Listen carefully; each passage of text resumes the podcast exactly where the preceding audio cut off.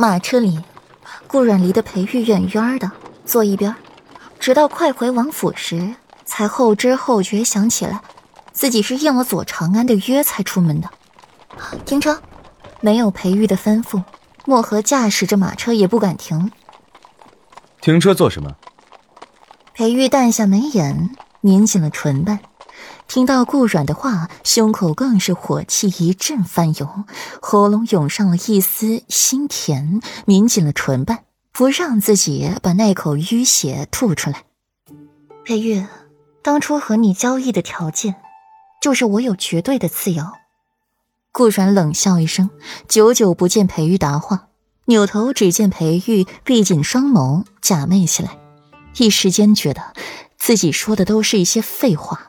裴玉一个字都没有听进去。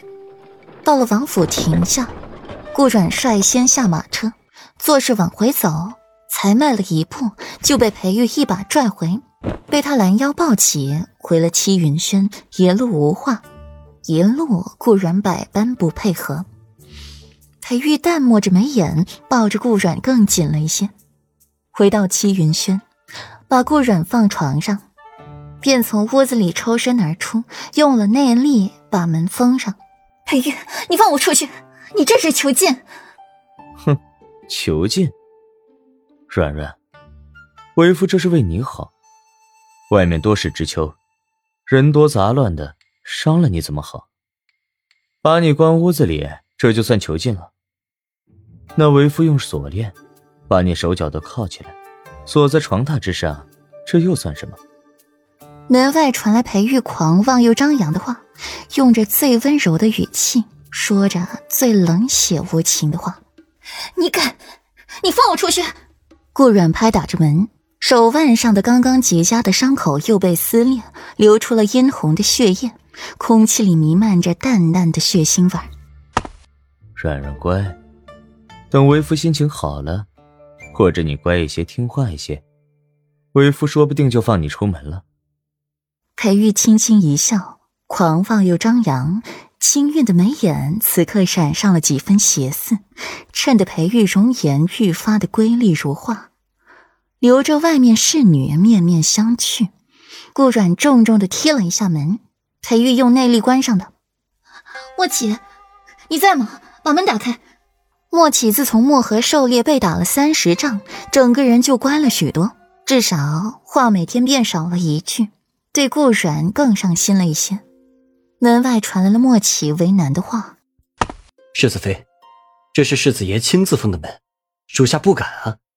而且，世子爷的内功炼化到了极致，就算属下敢给世子妃开门，属下也打不开这门啊。”裴玉的内功精纯，被炼化极致，通常他亲自下的禁制，鲜少人能解开。就是白先生要解除，也得费一番心思。顾阮泄愤似的又踢了踢这门，随后才死了心，心里憋着一股气回内室，正打开梳妆台的抽屉拿药给自己上药，发现抽屉空空如也，才恍然大悟，自己这些日子过得太舒坦了，竟把这些药物都给忘得干净了。要用的时候才发现没有。深呼吸一口气，去拿了丝巾，去把手腕上正在流血的伤口包扎紧。包扎伤口时，又看到了手臂上的青紫，脸颊绯红。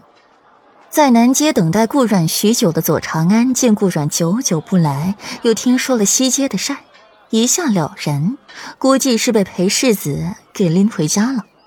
以后还是不要随意叫阮阮出来了。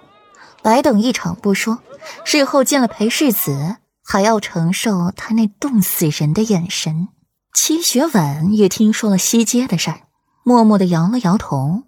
那顾四小姐还真是得裴世子宠爱，就连之前的那一位也是有过之而无不及呀。看来那位要着急了。武兰长撇撇嘴，以色示人的玩意儿，他可不放在心上。五国公府是姑姑的母家，地位崇高，岂是一个顾家庶女及得上的？顾太师傅不过是好运气，才挤上了四大世家，挤上又如何？这还不是排第四？